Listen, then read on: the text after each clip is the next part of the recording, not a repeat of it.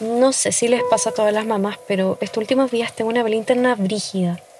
Ser mamá soltera con dos niños en cuarentena, no sé. No, no digo que el papá sea un papito corazón, pero siempre fue más un ayudante que un compañero. Aparte trabaja afuera y no podría cuidarlo. Sí. Quizás podría dejarle al Cristóbal. Total, con tres igual, te podéis cuidar solo, ¿no? Ay, no sé. Soy penca por pensar esto. ¿Seré una mala mamá? Es que, ¿sabéis que ya ni siquiera siento que lo hago bien? Ando como en modo automático. Todo mi día se divide entre ser mamá y el teletrabajo. Me despierto y me acuesto trabajando, que la casa, que la reunión, que la comida, que las tareas de los niños, que la chica se sigue meando, que el grande se me subleva, que la fiera del súper, la farmacia, mi mamá que parece que anda enferma mi papá que pasó todo el día fuera al vecino, que me interrumpió las noticias.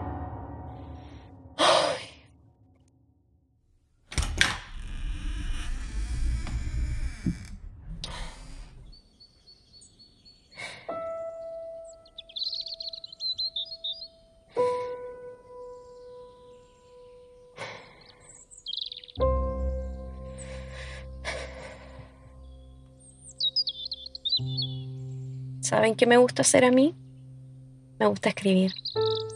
No es que sea la más talentosa, pero es como respirar, porque han cachado cuando tienen el medio problema y empiezan a pensar sobre eso. Ahí te vas, hay rollo y rollo sobre los rollos, y termináis toda la noche haciendo una cazuela de cabeza. Pero cuando lo hacía en vuelta, onda, se lo compartía a alguien, aunque sea a ti mismo, pareciera que no es tan grave como pensabais, que hay una solución. Y si no está en tus manos, bueno, entregarte también esa posibilidad.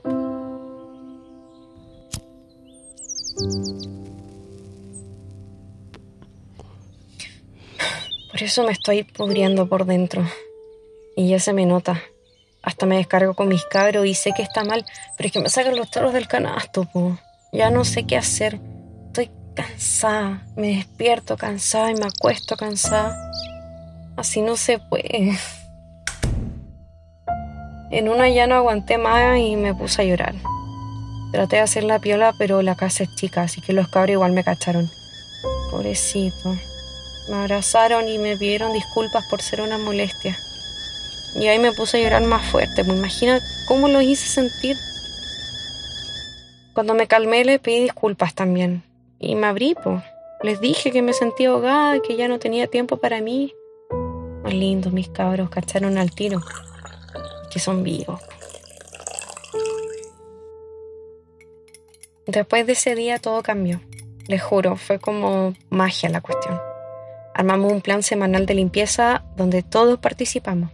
El Cristóbal empezó a cuidar más a la Martita.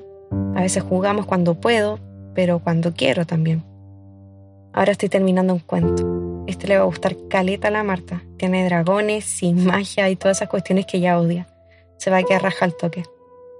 Al final lo más obvio era hablar con ellos, pero a veces a uno se lo olvida.